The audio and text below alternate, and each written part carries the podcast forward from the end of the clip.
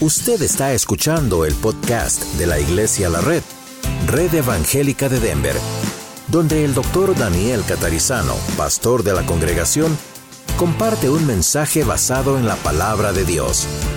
Ahora abra su corazón y permita que en los próximos minutos el Señor le hable y le bendiga.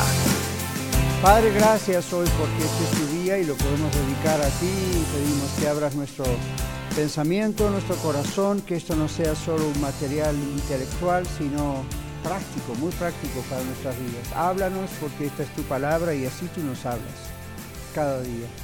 Ayúdanos, Señor, a estudiar esto juntos hoy, también a los que están en las otras clases estudiando el mismo texto y también a los que están en las clases de discipulado. Bendice, Señor, también el tiempo juntos en el servicio de hoy aquí, luego en el norte y te alabamos por lo que tú haces en cada uno de nosotros y en la iglesia. En el nombre de Jesús oramos. Amén. Muy bien, vamos a Efesios 5, 21. Y vamos a ir hasta el 6, 9. ¿Todos lo tenemos? Sí. Okay. Someteos unos a otros en el temor de Dios.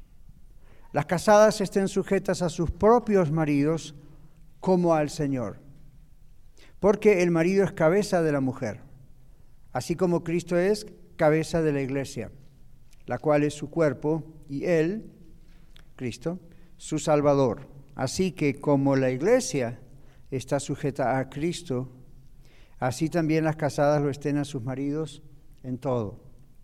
Maridos, amad a vuestras mujeres, así como Cristo amó a la iglesia y se entregó a sí mismo por ella, para santificarla, habiéndola purificado en el lavamiento del agua por la palabra, a fin de presentársela a sí mismo una iglesia gloriosa que no tuviese mancha, ni arruga, ni cosa semejante, sino que fuese santa y sin mancha. Así también los maridos deben amar a sus mujeres como a sus mismos cuerpos.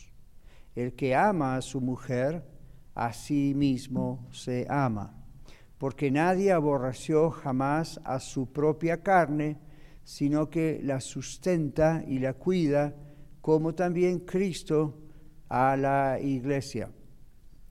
Porque somos miembros de su cuerpo, de su carne y de sus huesos. Por esto dejará el hombre a su padre y a su madre, y se unirá a su mujer y los dos serán una sola carne. Grande es este que misterio. Mas yo digo esto respecto de Cristo y de la iglesia. Por lo demás, cada uno de vosotros ame también a su mujer como a sí mismo y la mujer respete a su marido. Obedeced, hijos, e obedeced en el Señor a vuestros padres, porque esto es justo. Honra a tu padre y a tu madre, que es el primer mandamiento con promesa. Estamos en el 6.2. Para que te honra a tu padre y a tu madre, que es el primer mandamiento con promesa. Para que te vaya bien y seas de larga vida sobre la tierra. Y vosotros, padres, no provoquéis a ira a vuestros hijos, sino criarlos en disciplina y amonestación del Señor. Siervos, obedeced a vuestros amos terrenales con temor y temblor, con sencillez de vuestro corazón como a Cristo, no sirviendo al ojo como los que quieren agradar a los hombres, sino como siervos de Cristo, estamos en el 6.6, como siervos de Cristo de corazón, haciendo la voluntad de Dios. Verso 7, sirviendo de buena voluntad como al Señor y no a los hombres, sabiendo que el bien que cada uno hiciere, éste recibirá del Señor, sea siervo o sea libre. Y vosotros, amos, haced con ellos lo mismo, dejando las amenazas, sabiendo que el Señor de ellos y vuestro está en los cielos, y que para Él no hay acepción de personas o diferencias entre personas. ¡Wow! Hay muchísimo material que cubrir aquí, ¿verdad? Entonces vamos a mirar esto lleno de tantas palabras en la página para ver hasta dónde podemos cubrir, porque nuestra, nuestra función es, nuestra misión es cubrir hasta el 6-9 hoy y el próximo domingo ir entonces a Efesios 6, 10 al 20, el famoso texto de la guerra espiritual, y hay muchas cosas que aclarar. Así que vamos por parte. Vamos a la página, si no tiene, acaba de llegar, alce su mano y Marta les acerca la página. Arriba dice verso 1, verso 21. Este versículo, ¿cuál? El 21. Ajá, ¿qué dice el 21? Someteos unos a otros en el temor de Dios. Ustedes ven que está separado en la mayoría de sus Biblias, ¿verdad? En el original no hay esta separación. Esto es nada más una separación, pero en el original no hay títulos, subtítulos, capítulos, versículos. Y es importante por lo que digo en la página. El versículo es la continuación del tema sobre la orden ser llenos del Espíritu Santo. Domingo pasado estudiamos en el capítulo 5, versículo 18, la orden. No se embriaguen con vino, lo cual hay confusión o disolución, antes bien, se lleno del Espíritu Santo. Y luego, ¿qué dice? Bueno, el 5.19 dice hablando entre vosotros con salmos e himnos y cánticos espirituales, cantando y alabando al Señor en vuestros corazones, dando gracias siempre por todo al Dios y Padre en el nombre del Señor Jesucristo, someteos unos a otros en el temor de Dios.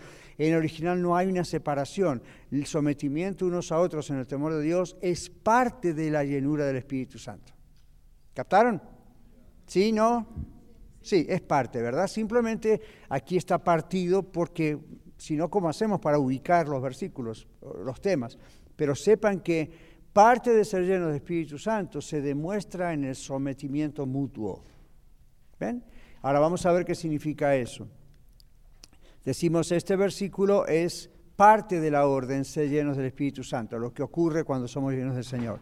Nuestra fe cristiana es una fe que práctica, es decir, seguir al Señor Jesucristo como sus discípulos no como los doce discípulos, nosotros como discípulos de Cristo, seguirle a Cristo como discípulos de Él cambia todos los aspectos de nuestra vida.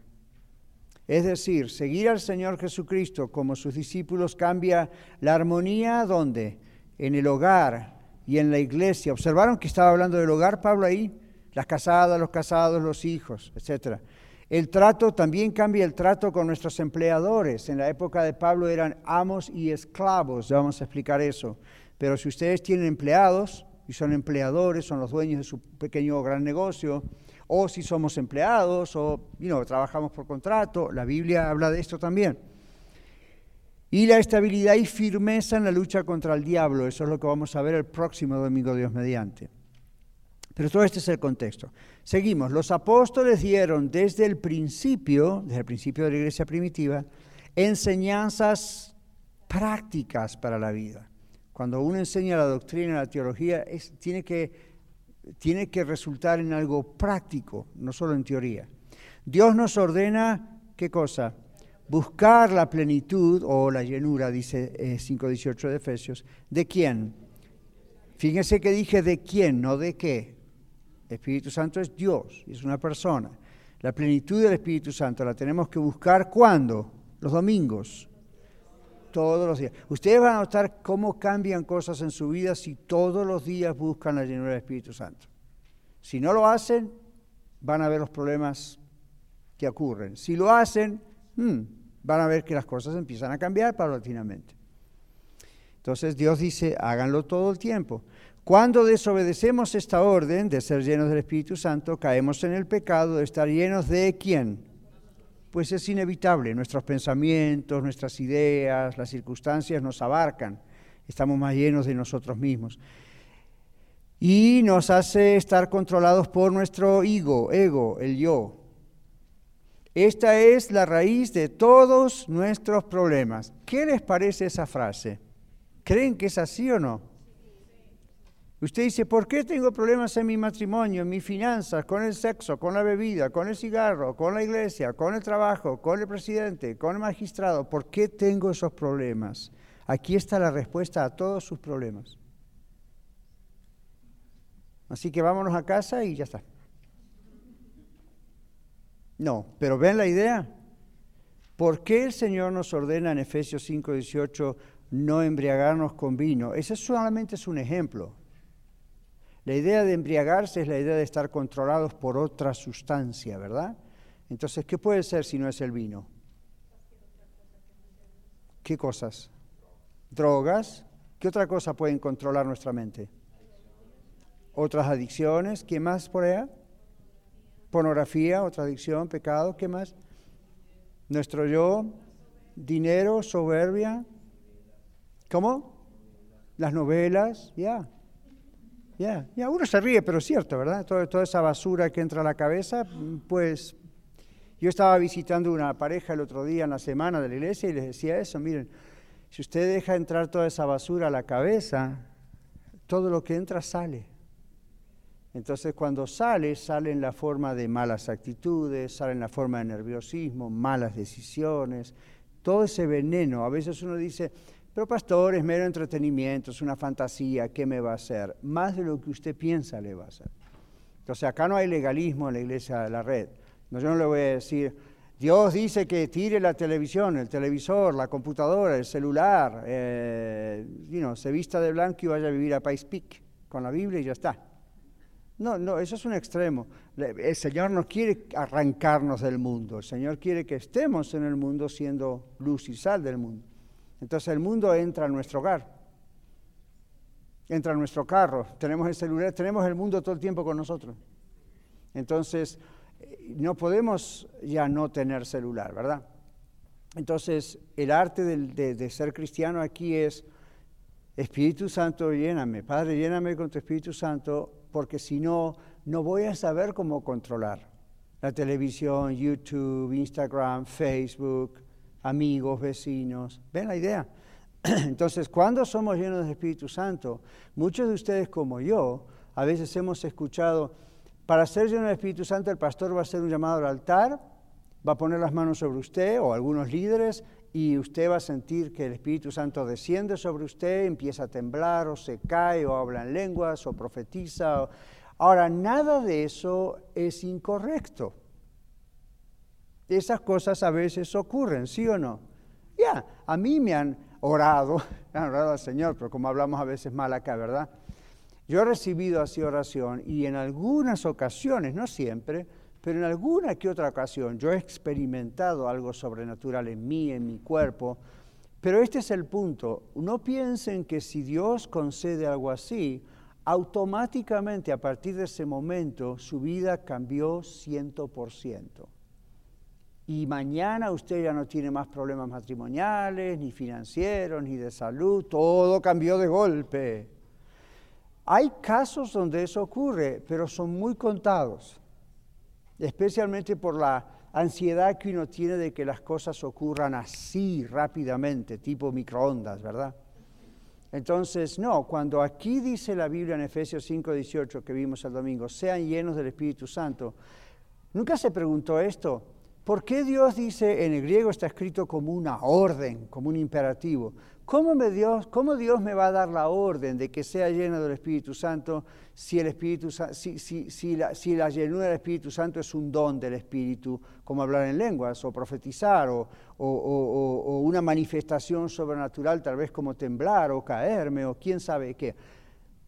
¿Sería lógico que Dios nos diera la orden de que eso ocurriese? ¿Está bajo nuestro control que eso ocurra? ¿Lo compliqué o comprendieron la idea? Vamos a poner de otra manera. Si ser lleno de Espíritu Santo en realidad es una manifestación sobrenatural, divina, ¿usted y yo tenemos control sobre una manifestación sobrenatural? ¿Podemos hacer llover? ¿Podemos hacer tronar? ¿Podemos hacer crecer las plantas? ¿Podemos hablar en lenguas cuando se nos ocurre si nosotros se nos da la gana? ¿Podemos profetizar si se nos da la gana? ¿Podemos sanar enfermos porque se nos da la gana? ¿Cuándo ocurren esas cosas? Dios lo decide. Entonces, ¿es la llenura del Espíritu Santo solamente de pronto una manifestación sobrenatural?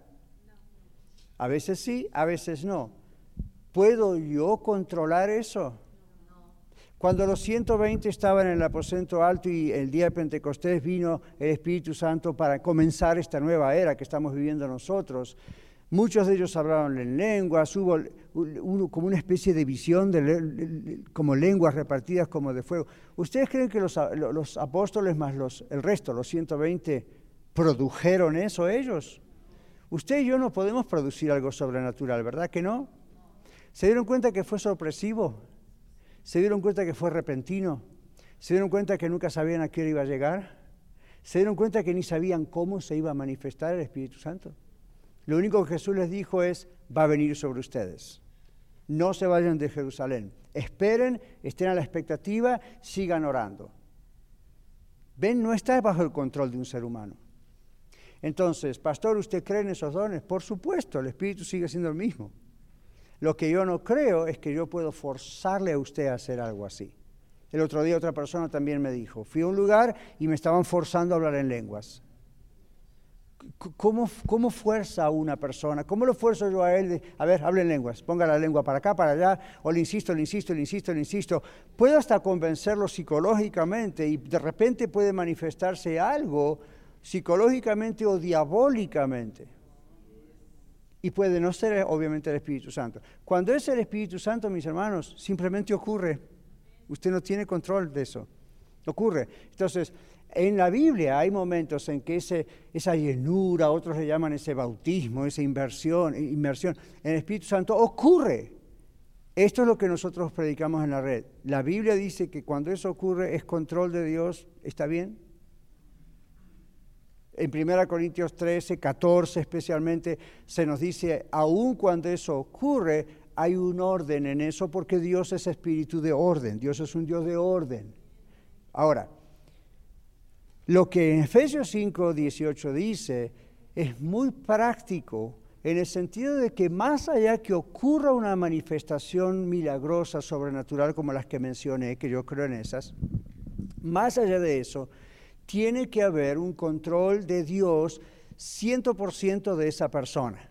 Entonces, eso es lo que uno busca, ¿se da cuenta? En vez de decir, Señor, haz que hablen lenguas, lo que uno dice es, Señor, lléname de tu Espíritu Santo, aquí tienes mi vida rendida 100% a ti.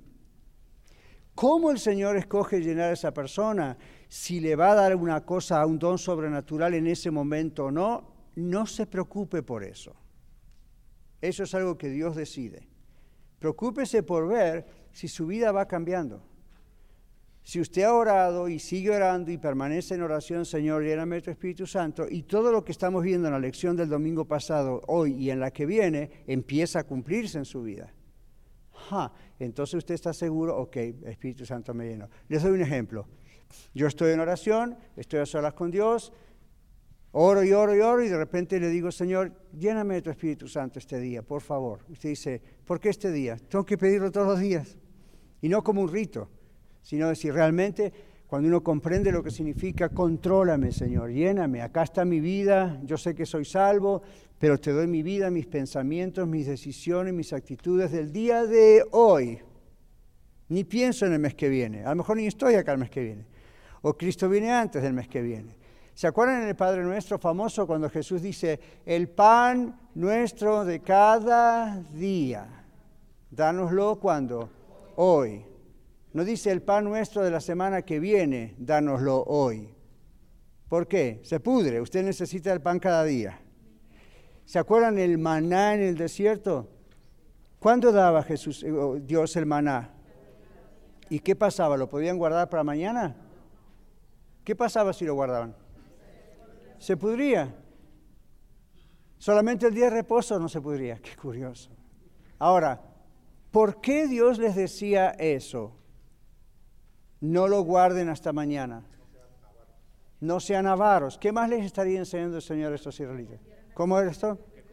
Confiaran en Él cada día. Es cada día. Y saltamos al Nuevo Testamento y Jesús dice, el pan nuestro de cada día. Otro texto dice, basta a cada día su propio afán, su propio... Entonces, el canto viejo que se cantaba antes en las iglesias, un día a la vez. ¿Se acuerdan? Un día a la vez, mi Cristo. Entonces, la idea viene de ahí. Ahora, La llenura del Espíritu Santo se pide cada día. Usted no puede tener como lamentablemente en algunas iglesias dicen, vamos a orar al frente y vamos a orar por una dosis del Espíritu Santo. ¿Han escuchado eso, verdad? Yo digo, ¿qué es el Espíritu Santo? ¿Un jarabe? ¿Es un, un Tylenol? ¿Necesitamos más miligramos del Espíritu Santo? Es Dios. Entonces no estamos hablando de necesito una dosis. ¿Qué es eso de una dosis? La llenura del Espíritu Santo es Señor. Dame más de ti, como decía Marco Huit en ese canto. Pero la idea es Dios ya, se dio todo para nosotros. Somos nosotros los que tenemos que seguir dándole esos rincones de nuestra vida que tratamos de no dárselos. Entonces, ¿qué pasa cuando yo oro así? Señor, contrólame. Acá te entrego mis decisiones, mis pensamientos de este día. Por favor, lléname de tu Espíritu Santo, dame fuerzas, contrólame. De pronto yo salgo de la oración y a lo mejor me encuentro con, I don't know, mi esposa. Ya. O estoy orando a solas en mi casa, todavía no estoy, no empecé a trabajar. Y de repente salgo y, y, a lo mejor esas cosas, ¿no? Porque uno le pide a Dios, you know, llenura del Espíritu Santo, y ya veo al diablo diciendo, ok, vamos a ver qué pasa. Entonces ahí se cruza mi wifi. Y está bien, nos llevamos muy bien, gracias a Dios. Pero de pronto, un día se puede levantar con el pie torcido. Y quizá no estuvo orando todavía, lléname a mí del Espíritu Santo. Estuvimos solos, cada uno en su lugar. Y de pronto yo me doy cuenta cuando el Señor me ha llenado. Porque cuando no oro, Señor, lléname de tu Espíritu Santo, y de repente por ahí ella me dice algo y yo estoy con el pie torcido, y ella también, de pronto se genera una discusión. No es una pelea, no es nada dramático, pero no era necesario. Cuando yo estoy orando, Señor, por favor, lléname tu Espíritu Santo, aquí está mi vida otra vez. Yo salgo y si ella no oró y anda con el pie torcido y dice algo que me puede encender a mí en rabia, no ocurre. Y usted dice, ¿qué pasa, pastor? De repente su cerebro se frisa. No, entiendo lo que pasa, me doy cuenta que puede venir la carne y tratar de responder mal y de repente no me sale. Y en el momento me doy cuenta que es el Señor que está trabajando.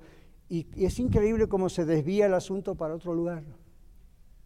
O se calma enseguida, no va más allá. Cuando yo no conocía esto, a pesar que lo había leído miles de veces, pero no lo practicaba todos los días, siempre caía en una trampa. No los voy a entretener mucho con eso porque vamos a ir al texto, pero miren la cosa que curiosa.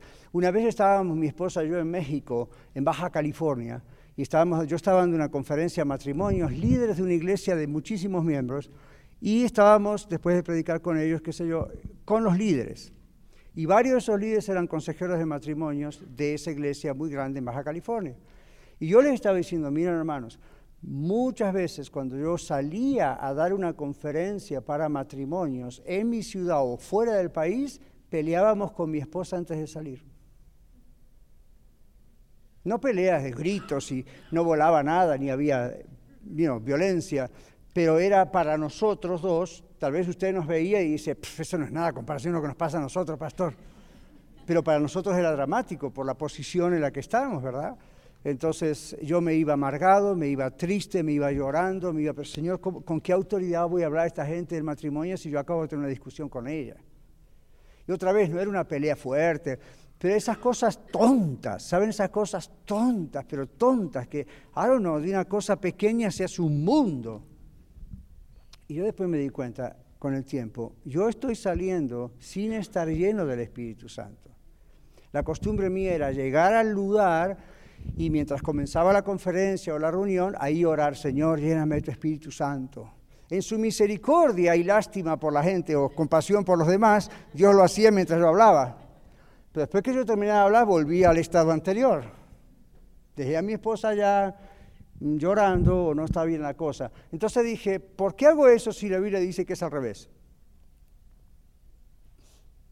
¿Ven? Entonces, en la casa todos los días, Señor, lléname de tu Espíritu Santo. Ten control de mi mente, de mi boca, de mis pensamientos. Me voy a enfrentar con desafíos que solo tú sabes, yo no sé. Se me va a cruzar cualquiera en el camino, desde mi esposa hasta mis hijos, hasta los nietos si andan de visita, o en el camino, en la ruta, este que el otro. La gente no sabe manejar en Colorado. ¿Cuánto dicen amén? ¿Verdad? Esto que maneja todo el día. Come on. Después uno mira la placa y dice, con razón, es de Florida o de Texas. Y mis hijos me acuerdan, me recuerdan, papá, cuando veníamos de vacaciones a Colorado, tú hacías los mismos errores y decías, sorry, soy de Texas.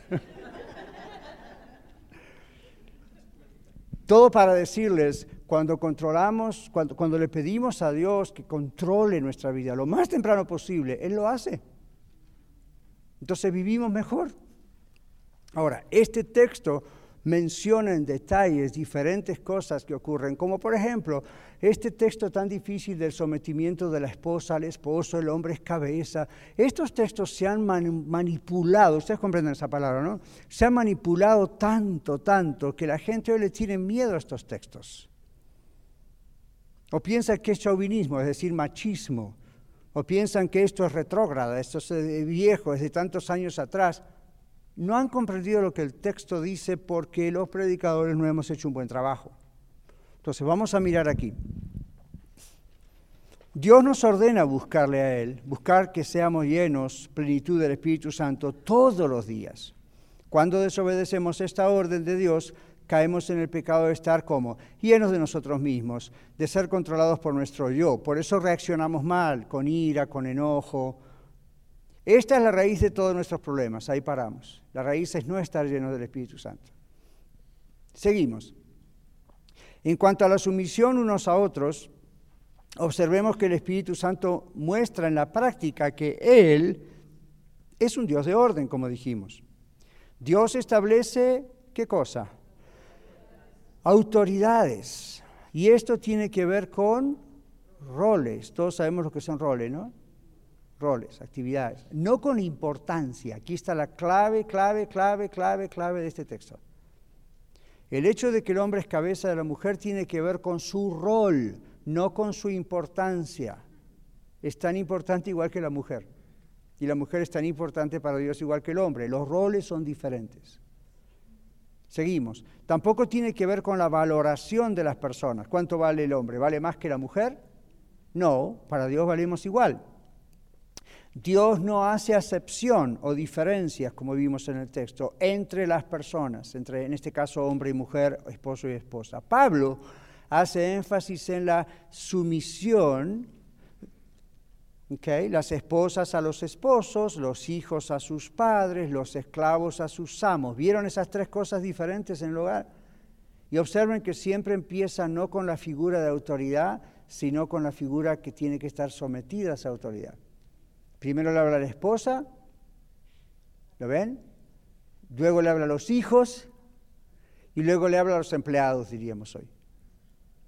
La orden es a obedecer las autoridades realmente, como obedecemos al Señor, esa es la otra gran clave, porque esto indica un reconocimiento humilde del ordenamiento divino de la sociedad.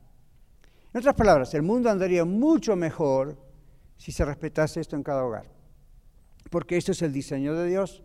Se dieron cuenta, pongan el dedito ahí porque vamos a seguir, pero se dieron cuenta que en el universo hay un orden, nomás con, ni siquiera un telescopio, nomás mirando hacia afuera cuando salgan ahora, se van a dar cuenta que las cosas están ordenadas. ¿El sol anda por el lugar que se le ocurre? La luna tampoco. Las estrellas tampoco. El mar llega a la playa y sigue más ahí. Cuando sigue más allá es un tsunami y hay problemas. Hay un orden. Todo tiene un orden. Todo. ¿Qué me dice su cuerpo? Su cerebro en este momento está dando, igual que el mío, órdenes a nuestro cuerpo, a cada miembro del cuerpo, aún aquellos que ni podemos mencionar de tan difícil que son los nombres. Y otros que ni sabemos que los tenemos, pero ahí están. Entonces todo tiene un orden y eso es lo que tenemos que ver. ¿Por qué Dios pone al hombre como cabeza de la mujer? ¿Por qué Dios pone esa autoridad? Porque Dios es un Dios de orden. ¿Por qué Dios creó autoridades en el gobierno? Porque Dios es un Dios de orden. Donde no hay orden, ¿qué hay? Desorden, caos, confusión, nadie sabe para qué lado va esto y lo otro. En nuestras venas hay orden, en nuestro respirar hay orden. Por ejemplo, ¿qué pasa cuando usted toma agua o come algo y dice, ah, se, fue por el wrong pipe? ¿Qué quiere decir? Se, se me fue por otro, ¿qué dicen? Por otro camino. ¿Usted sabe por qué tose? no está yendo por el camino. Pero ¿por qué el cuerpo tose? ¿Por qué está esa reacción? Usted dice, porque me duele, me pica. ¿Por qué está esa reacción? ¿Cómo? Exactamente, esto lo ha dicho, es defensa. Eso es una defensa que Dios creó, porque si eso que iba a entrar por donde tenía que entrar el sistema digestivo no entra, va al pulmón. Si va al pulmón, crea una bacteria en el pulmón. Y hay gente que muere por eso. Entonces Dios creó ese impulso defensivo de que cuando va a agarrar por el freeway incorrecto, y no, va para el otro. O lo escupe o va para el otro. Y gloria a Dios por eso. Porque si cada vez que nos pasa eso metemos al pulmón, es como tirarle basura al pulmón. Entonces ve el orden en nuestro cuerpo. ¿Conoce usted lo que hacen los glóbulos blancos? Sí, tenemos glóbulos rojos, glóbulos blancos. Los glóbulos blancos pertenecen al sistema de inmunodeficiencia, es decir, el sistema de ¿qué? De defensa. Entonces, ¿qué pasa cuando ocurre algo en el cuerpo? ¿Qué hacen los glóbulos? ¿Alguien sabe lo que hacen los glóbulos blancos? Entra una bacteria y ¿qué hacen los glóbulos? Ahí va el equipo respuesta rápida, ¿verdad? Como tenemos acá en la iglesia. Va ahí de repente y dice, wow, wow, ¿y qué hacen? Tratan de bloquear. ¿Se dieron cuenta de lo que hacen en la piel? Cicatrizan. Entonces Dios nos ha dado en el cuerpo un sistema rápido de defensa. Hay un orden, a eso voy. Todo tiene un orden. Entonces en nuestro hogar tiene que haber un orden. En la iglesia tiene que haber un orden. En el gobierno tiene que haber un orden. Y usted dice, bueno, pero aquí dice que la mujer debe someterse al esposo, pero mi esposo es cabezón. No es fácil someterse a él. Cualquier mujer aquí presente le diría, hermana, bienvenida al club, el mío también. Más cabezón, menos cabezón, poquito cabezón, está aprendiendo a no ser tan cabezón, pero todos los varones somos cabezones. Sorry, varones. ¿Okay? Unos más que otros. Pero, y las mujeres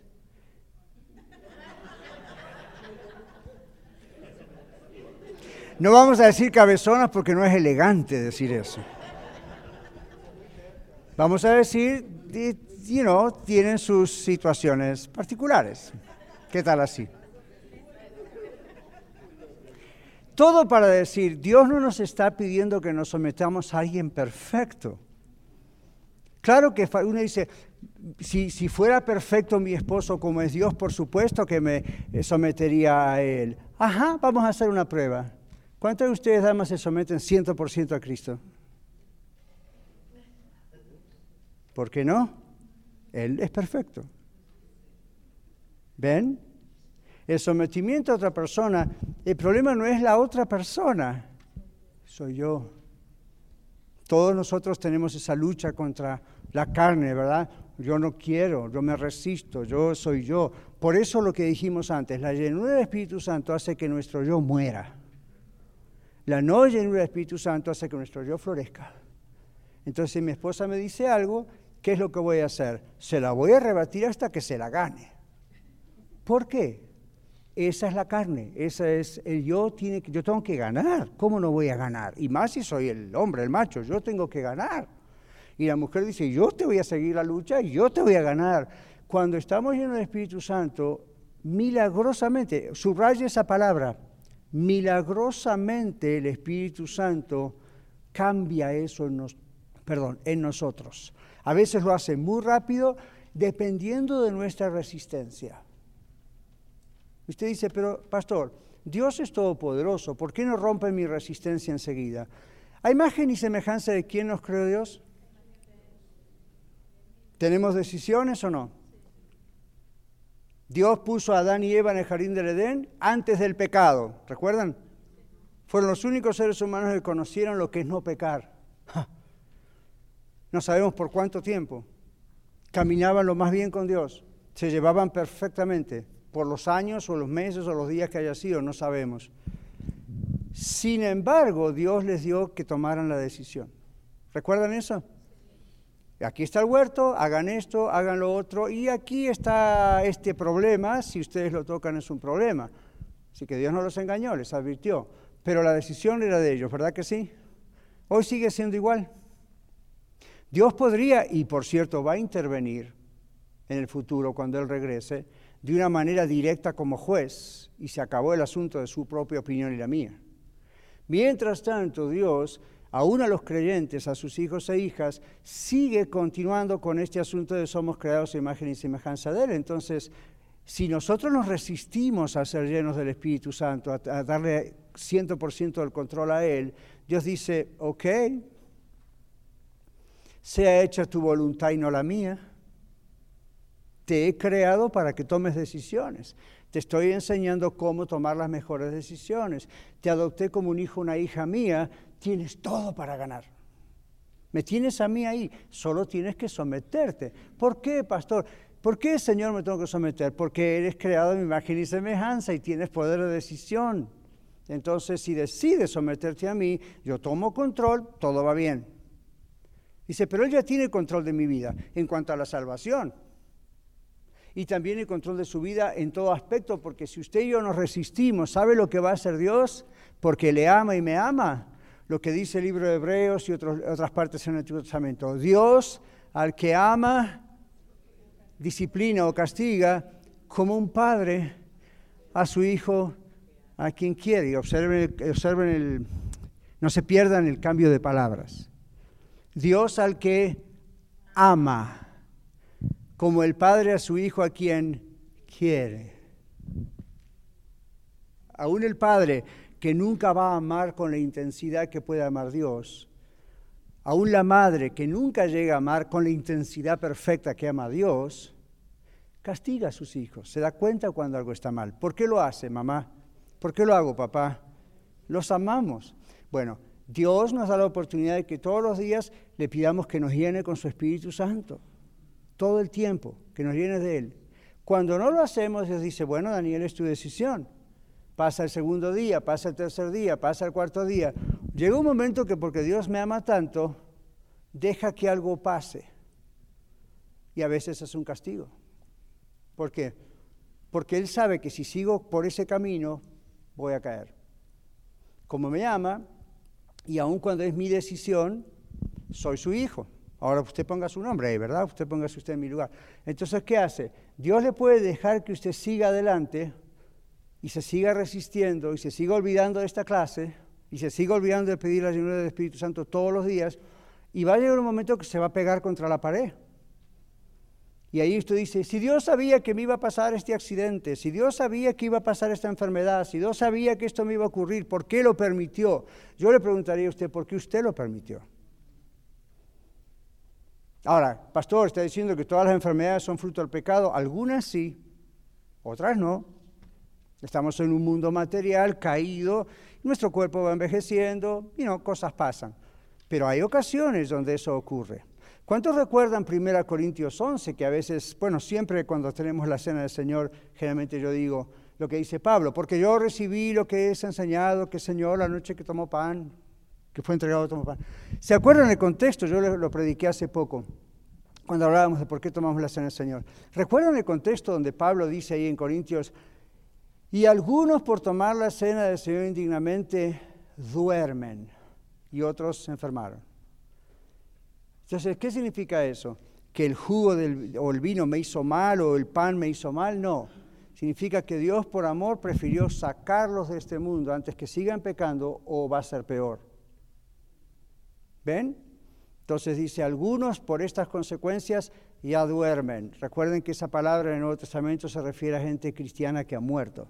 O sea, no es que Dios los sacó y los mandó al infierno. No, simplemente son hijos e hijas de Él que solamente Él, papá Dios, sabe que son así. Y entonces dice,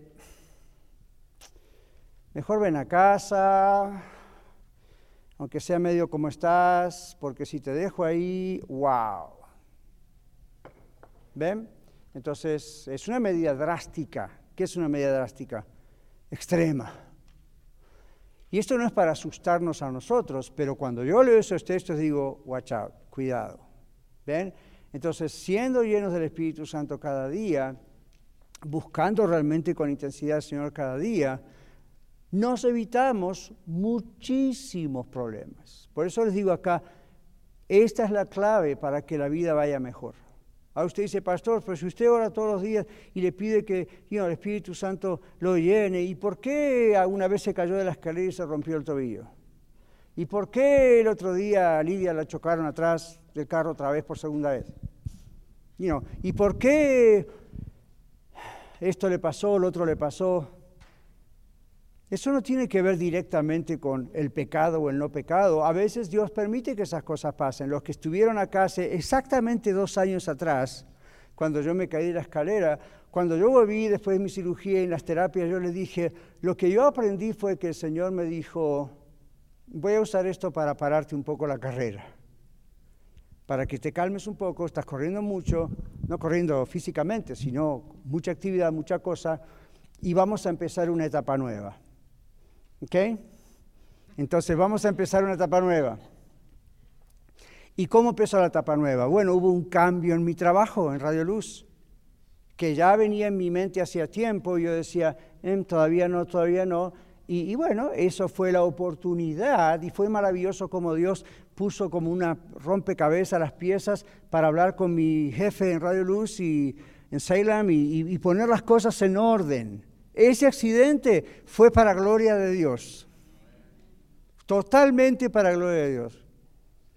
Y usted dice, pero pastor, ¿no le duele? Sí, en este momento me está doliendo un poco. Y dice, ¿y eso es para gloria de Dios? Sí, porque es una marca que me recuerda lo que pasó para gloria de Dios.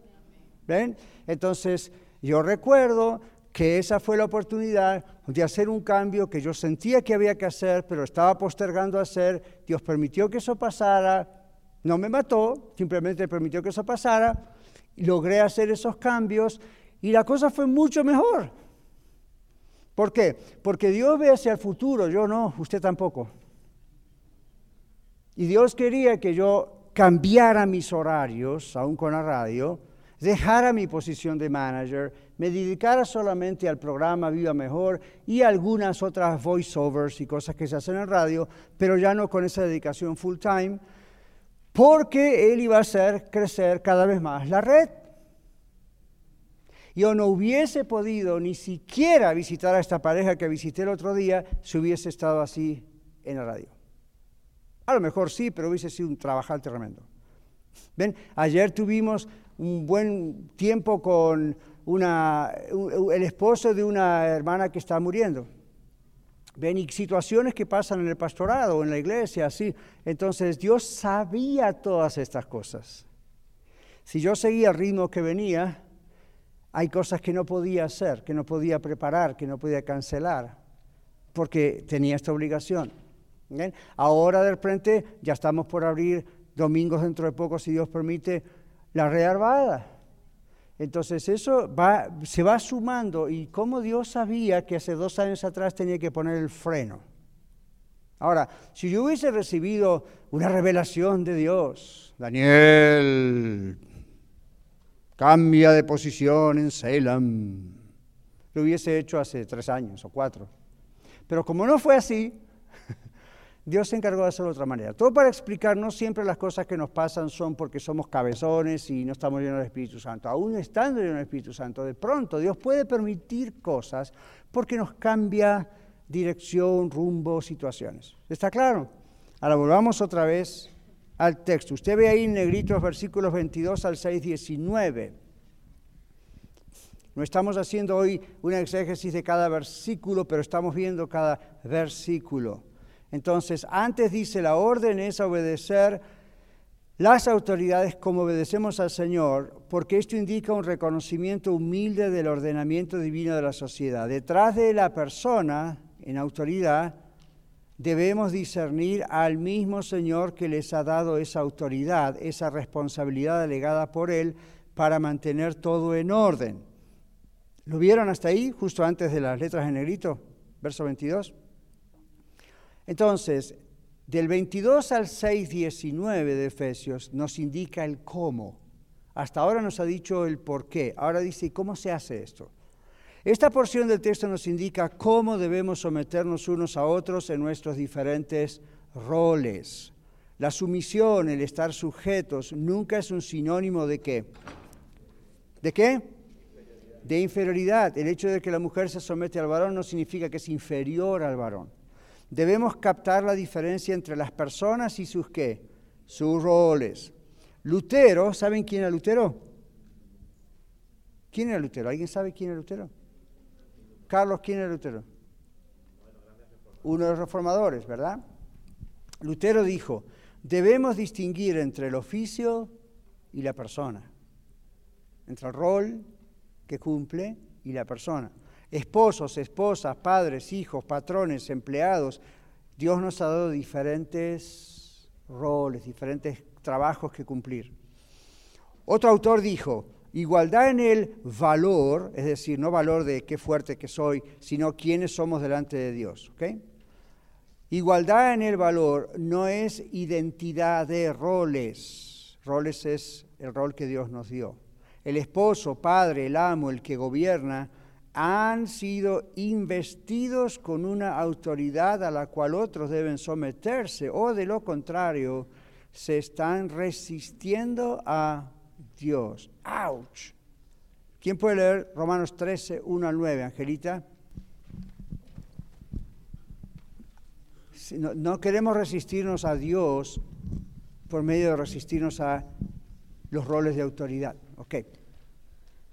Sométase toda persona a las autoridades superiores, porque no hay, no hay autoridad sino de parte de Dios y las que hay por Dios han sido establecidas.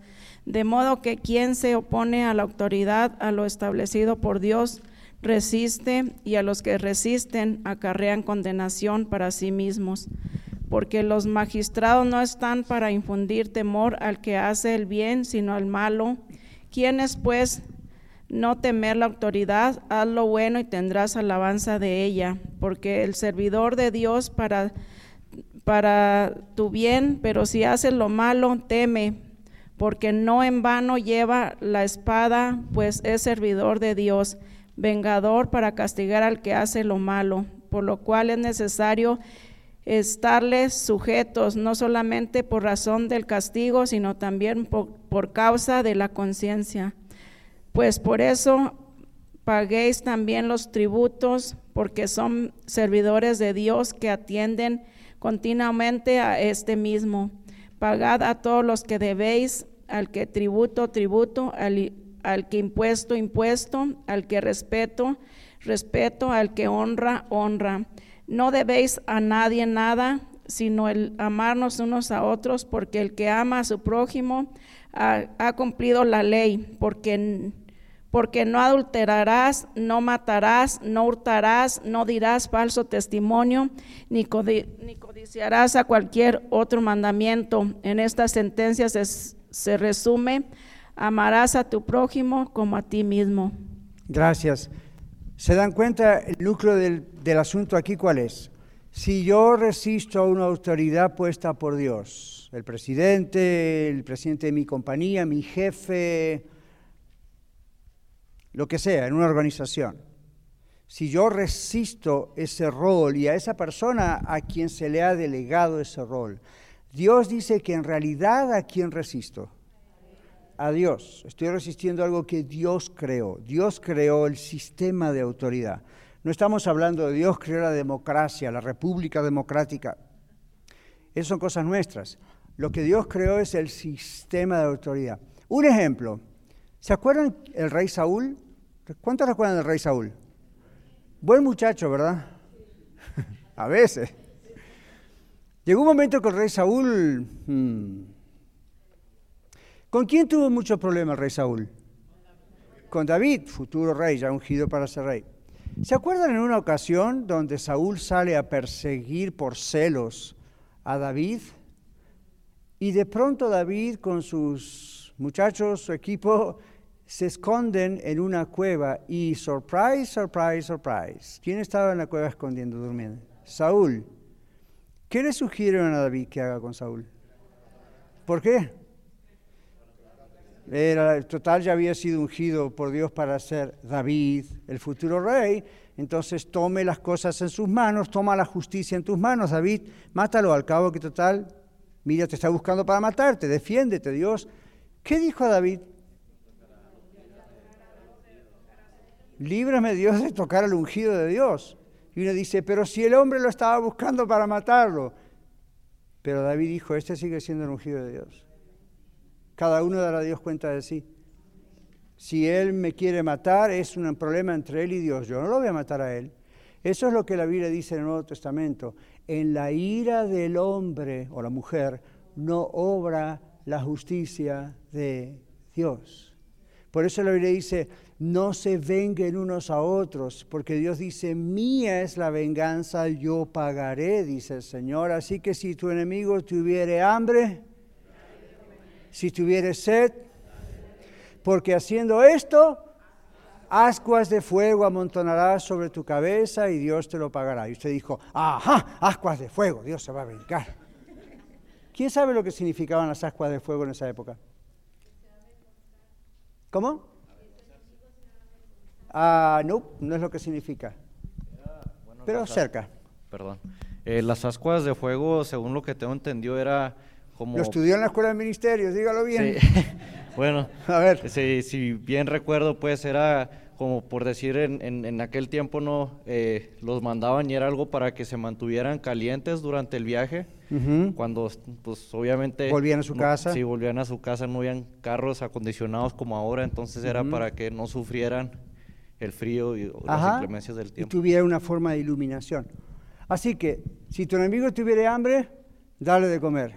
Si tu enemigo tuviera sed, dale de beber. Cuando hagas eso, ascuas de fuego amontonarás sobre su cabeza y Dios te lo pagará. ¿Qué significa? Sigue haciéndole bien. Dios se encarga. Ahora apliquen eso a su matrimonio. Usted dice, mi esposa no es mi enemiga, mi esposo no es mi enemigo, pero hay momentos que se siente como que, cuando están peleando. Entonces uno, la, carne nuestra, aún siendo cristianos, recuerda que Pablo dijo, la lucha que tengo contra la carne, mi, pensamiento va por acá, pero yo lo freno. Eso es el Espíritu Santo. Mi carne va a querer decir, me separo, me divorcio, la odio, lo odio, no le hablo más, nos vamos a dormir otro cuarto, no nos vemos más por meses. Y la Biblia dice, en ese momento es como si fuese su enemigo, no es, pero es como si fuese su enemigo. Se está comportando usted como si esa persona, su cónyuge, es su enemigo. ¿Qué dice Dios? Si usted le pide, en, el lenguaje del Nuevo Testamento diría esto, pídale a Dios que le llene del Espíritu Santo. Entonces, dele de comer, dele de beber, hágale favores, haga todo lo posible, vaya la milla extra por esa persona. ¿Se acuerda el otro texto de la Biblia que dice eso? Al que te pidiera ir contigo una milla, ve con el dos. Y usted dice, ¿por qué si la ley dice que es una milla? El Señor dice, haga la milla extra, de ahí salió de la milla extra. El apóstol Pedro, hablando del perdón, dijo, Señor, ¿cuántas veces debo perdonar a mi hermano que me ofende? ¿Hasta siete? Y usted dice, siete. E-, esa era una forma que ellos tenían, donde si una persona decía hasta siete, decían, este es un santo caído del cielo, nadie puede perdonar siete veces. Y el Señor les dice 70 veces 7. No saque la calculadora. Lo que Jesús está diciendo es siempre. ¿Para qué preocuparse si son 490 o 4.900 o 49.999? A mí, siempre. Ni siquiera le dijo, entonces, ¿por qué siempre? Porque en, lo que es la, la, mentalidad de Dios, no es, lo voy a perdonar, la voy a perdonar a la hermana si se lo merece. ¿Yo merezco ser perdonado? ¿Usted merece ser perdonado por Dios? No, cero, scratch, nothing, nada, niente. No me acuerdo ni cómo era en alemán. Pero ven, esa es la idea. Entonces uno dice, no es porque lo merece, es porque cuando yo le perdono es un acto de adoración a Dios. Ven, entonces, así como Dios fue la milla extra por mí, mandando a su Hijo, así como Dios camina conmigo y me da cuando yo no merezco. Esa es la actitud. En Efesios dice, sean imitadores de Cristo. Pablo dijo, sean imitadores de mí como yo de Cristo, para que lo vean en una forma ahí clara. Entonces, pastor, perdonar significa vamos a seguir viviendo juntos, vamos a seguir. No, no, no necesariamente, porque ahí hay muchas cosas que habría que ver en detalle. Pero cuidado con tomar livianamente aún ese tipo de cosas. No solo en el matrimonio, en el trabajo, en la iglesia, en cualquier cosa. Entonces aquí está, siempre recuerden que insisto sobre el tema de Efesios 5, 18, porque todo este texto se arranca de ser lleno del Espíritu Santo. Es la parte práctica de cómo se muestra cuando una persona es llena del Espíritu Santo. Y luego en Romanos 13, que Angelita leyó, ¿qué hacemos con el gobierno? A mí, ¿a usted le puede o no gustar el presidente Trump? O pudo haberle o no gustado al presidente Obama, o si Hillary Clinton hubiese sido escogida, a usted pudo haberle o no gustado Hillary Clinton. Dios no le pregunta ni a usted ni a mí si nos gusta esa persona.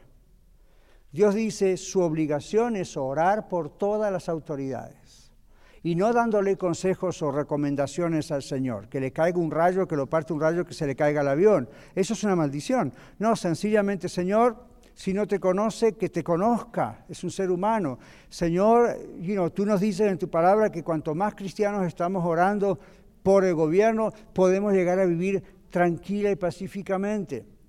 No va a estar todo bien, pero el mal no va a aumentar tan rápido.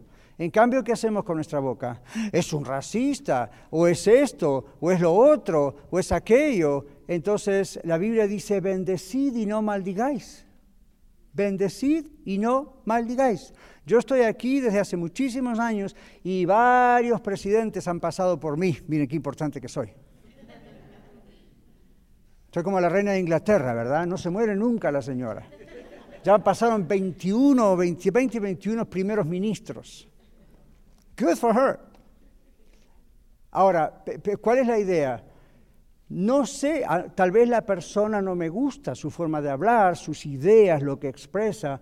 Mi obligación como cristiano es, Señor, esa es la autoridad y no hay discusión.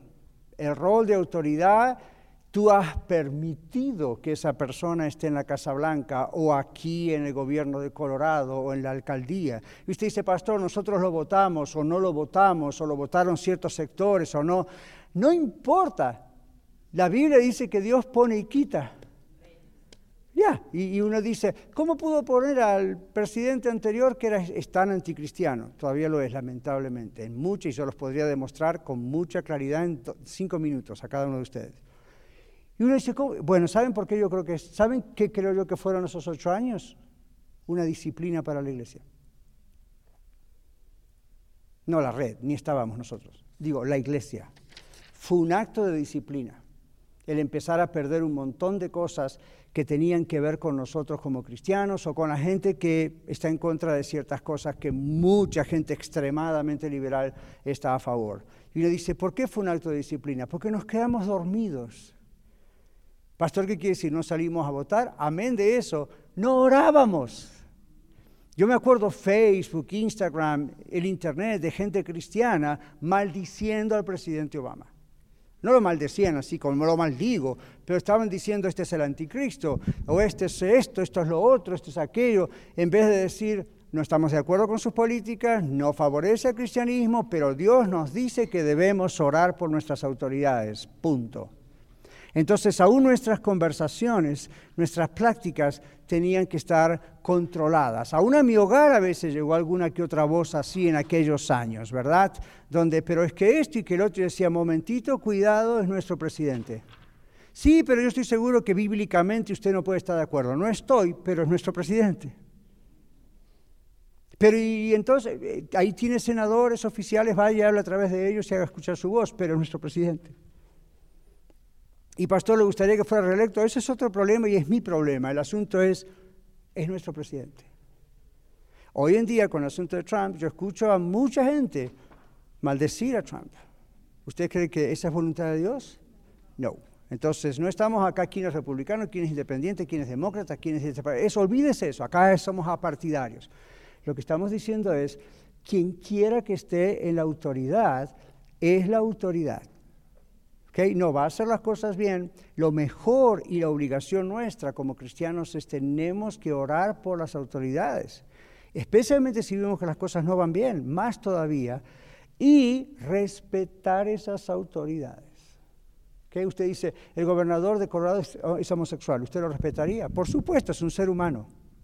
Si la Biblia dice, hasta aún a nuestros enemigos tenemos que darles de comer y beber, este no es un enemigo nuestro, tiene otro estilo de vida, no estamos de acuerdo, no es bíblico, pero Dios dice, está en la autoridad. Mientras esté en la autoridad, hay que respetarlo.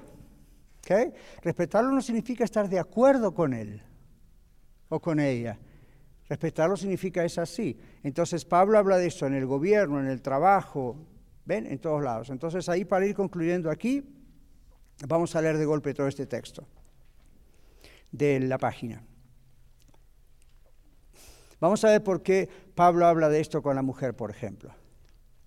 No hay nada en la Biblia, después del paréntesis de Romanos 3 estoy, no hay nada en la Biblia que resulte inconsistente o contrario, contradictorio, con la libertad de la explotación, ¿se acuerdan los esclavos? Del abuso, de la opresión, etcétera, que el Señor Jesucristo nos ha dado. Él cambió los parámetros sociales con relación a la mujer, a los niños y a los trabajadores. Jesús hizo esos cambios en su época en la tierra. En su época en la tierra las mujeres eran usadas, los niños se tiraban a la basura si no se los deseaba, como hoy en el aborto, o se los abandonaba en la plaza pública para que cualquiera los tomara por esclavos. Eso es lo que veía Pablo cuando escribía Éfeso, eh, a Efesios. Nuestro Señor cambió todo eso, no por medio de la revolución política o social, sino con su ejemplo de trato amoroso y digno hacia, esto, hacia ellos, niños despreciados de la sociedad, mujeres. En este texto de Efesios, Pablo no contradice al Señor Jesús, sino que describe cómo se practica la dignidad por medio del orden de Dios en el contexto del hogar, del trabajo y de la sociedad en general. El hombre y la mujer son dependientes uno del otro, pero el énfasis del texto aquí es sobre el orden, el modo de la creación de Dios. Esta es la clave y el lugar del varón y de la mujer en el matrimonio. El argumento de Pablo, inspirado por Dios, se basa en el orden de la creación. Dios creó primero a Adán y luego a Eva. La autoridad del hombre no se debe a una aplicación cultural, bueno, en aquellos años era así. No, no, no, siempre es así, porque se debe a un principio divino de orden. Mateo 19, 4, 6, no tenemos tiempo de ir, pero les digo lo que dice, es cuando le preguntan a Jesús sobre el divorcio y el Señor Jesús dijo, en el principio no fue así, sino que varón y hembra los creó. Jesús no se encargó de discutir la cuestión cultural. Jesús dice, esto fue permitido por esta razón, pero esto es el origen de lo que Dios quiere y así es lo que es.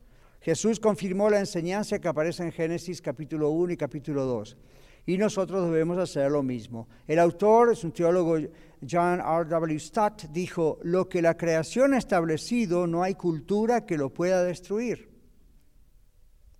Dios dijo, lo que Dios unió no lo separe el hombre. ¿Ven la correlación? Y aquí está la clave de esto. No tenemos autoridad para cambiar el orden de Dios de ninguna manera. Hay diferencias neuroendocrinológicas entre hombres y mujeres que engendran diferentes respuestas masculinas y femeninas al medio y por lo tanto diferencias en el comportamiento. Más allá de nuestro temperamento innato, los hombres compartimos ciertas tendencias, inclusive en nuestra parte biológica. Estas respuestas son el resultado del desarrollo hormonal y no de la anatomía, la identidad sexual o de la interacción social que refleja esa anatomía. Dios nos ha hecho a hombres y mujeres diferentes. En los días de Pablo la familia estaba camino a la extinción debido al pecado. Pocos saben esto. Cuando Pablo estaba escribiendo la carta a los Efesios, el imperio romano estaba prácticamente destruyendo la familia. Había mucho machismo, pero al mismo tiempo había un hiperfeminismo ya en esa época. Y se estaba destruyendo la familia. El cristianismo, Dios usando eh, eh, eh, el cristianismo que decimos, la Biblia, corrigió este asunto o, el mundo estaría quizá ya destruido. El imperio, y es una exageración tal vez, pero wow, el imperio romano era muy corrupto e intolerante. En Éfeso el culto pagano a Artemisa era feminista el culto ese, pero había opresión contra la mujer, qué contradicción, ¿no? Pablo mira a Jesucristo como el contexto, la cabeza, la sumisión. Cristo es la cabeza, pero también Él es el redentor, el que salva, el que perdona, el que ayuda. La autoridad del varón es cuidado y responsabilidad más que control. Varones aquí presentes, ustedes y yo somos la cabeza de nuestra mujer, los que estamos casados, cabeza de nuestro hogar, aun si tenemos, somos viudos, divorciados, tenemos los hijos, somos cabeza. Eso no indica una situación como la que nos han enseñado. Tengo el control, soy el jefe, llevo los pantalones, acá se hace lo que yo digo y se acabó. Lo siento, eso no es lo que la Biblia dice. El asunto de ser cabeza de la mujer es como Cristo es cabeza de la iglesia, es responsabilidad. Es nuestra responsabilidad. Paren un poquito ahí, yo sé que estar los niños están muertos de hambre, pero no importa. Escuchen esto, esto, esto, hay que, esto hay que verlo, no me importa la hora, esto hay que verlo. Al principio decíamos, ¿qué hace el Espíritu Santo? ¿Cómo trabaja con nosotros? ¿Nos controla a nivel de, como un remoto, un control remoto? ¿O, nos ha creado su imagen y semejanza? ¿Tenemos una parte nuestra, cuando decidimos o nos resistimos a Él? ¿Verdad que dijimos eso? Esto es exactamente igual. Esto es exactamente igual. Cuando nosotros nos sometemos a las autoridades, eso es un ejemplo de cómo nos sometemos a Dios en vez de resistir a Dios. Por eso en Romanos 13 que Angelita leyó, ¿qué dice? El que se resiste a lo que Dios estableció, se resiste a Dios mismo, no a esa persona. Si usted resiste a, a quien esté en la Casa Blanca o a quien esté aquí en el gobierno de Colorado, donde usted sea, en realidad está resistiendo a Dios porque Dios estableció el orden. ¿Okay? Entonces Dios no está diciéndole si le gusta a la persona o si su esposa o esposo son la figura ideal que usted quisiera. No, no. Ya son uno, están casados y esto es una orden de no ir en contra de lo que Dios ha establecido en todos estos aspectos. Por eso terminamos la lección como Pablo diciendo, el esposo ama como Cristo a la iglesia. Cristo no nos controla así, a ese nivel de tirano que controla y le pone la cabeza arriba. No, no. Cristo nos pide que entreguemos nuestro control a Él, la llenura del Espíritu Santo. Entonces, el hombre como cabeza produce una mujer revitalizada, porque antes dice el esposo ama como Cristo a la iglesia, la esposa se sujeta a un varón así porque es un varón de pacto, Ven, no dice es un varón perfecto, es un varón de pacto. ¿Qué significa eso? Tiene un pacto hecho delante de Dios con esa mujer. No importa, me decía una pareja el otro día, pero pastor, nosotros no nos casamos por la iglesia, nos casamos por el civil. Entonces, ¿qué? ¿No están casados? Delante de Dios están casados, porque Dios dice que tenemos que obedecer las leyes. Más allá de la ceremonia religiosa, si se hizo o no se hizo, delante de Dios fueron al registro civil, al juez, están casados. Entonces, ¿qué está diciendo aquí esto? Bueno, la autoridad, del, la autoridad del varón que Dios nos otorga es cuidado y responsabilidad más que control. Debemos aprender los varones a amar como Cristo a la iglesia y la esposa se sujeta a un varón así porque ese es un varón de pacto. Sabe que tiene un pacto hecho con Dios, aun si está en el registro civil y no lo hizo en la iglesia, en la ceremonia, en la boda, hay un pacto entre él, su esposa y Dios. ¿Ven? Entonces el hombre produce, un hombre de pacto produce como cabeza que es una mujer revitalizada. ¿Qué significa eso? Llena de vida. Y entonces, como el otro texto que dice, como la iglesia, que Dios se ha entregado para una iglesia, ustedes y yo, sin mancha, ni arrugas, ni cosa semejante. Esas otras palabras, no es una, no es, la, iglesia no se va arrugando, como quien dice, no va, no va, no va arruinándose, como las vieron las uvas, las pasas de uvas se les quita el jugo. Entonces ese ejemplo se usa para decir el varón tiene tal rol con su esposa que el rol tiene que aprender, yo tengo, usted varón, tenemos que aprender a hacerlo de tal manera que revitalizamos a nuestra esposa que como que la, internamente la rejuvenecemos, la hacemos sentir esa mujer que Dios la ha creado a ser. Pero acá tengo para usted esposa. Usted es la que mejor nos puede ayudar a hacer el rol del esposo. ¿Ok? Entonces, siempre y cuando ese hombre y usted estén orando, Señor, lléname de tu Espíritu Santo. Todo ese contexto viene de ahí. La relación padres e hijos es igual, patrones y obreros, pero acá hay una pequeña diferencia. Observen, la relación padres e hijos, patrones y obreros, se basa en los conceptos anteriores de autoridad, pero la palabra obediencia, Observen que no aparece en el matrimonio, pero sí aparece en el texto para padres e hijos y empleados y amos y eso sí. La palabra obediencia indica más fuerza que sujeción, como dice Colosenses 3:20. Entonces, Dios no le dice a la mujer, obedezca a su esposo en todo, aun si él es un criminal. Obedezca a su esposo. Sujeción significa obediencia ciega, no. Pero cuando llega a los hijos o a los empleados, que en aquella época eran esclavos, ¿qué dice? Obedezcan. No hay, no hay, no es sujétense simplemente, sino obedezcan. ¿Ven la diferencia, verdad? ¿Ya? ¿Sí? ¿No? ¿Ya? Ok. Entonces, yo les recomiendo que vuelvan a leer en casa esto despacio, más detenidamente, con el texto al lado. La semana que viene, si el Señor no viene antes, vamos a estar hablando acerca de Efesios 6, 10 al 20 la guerra espiritual.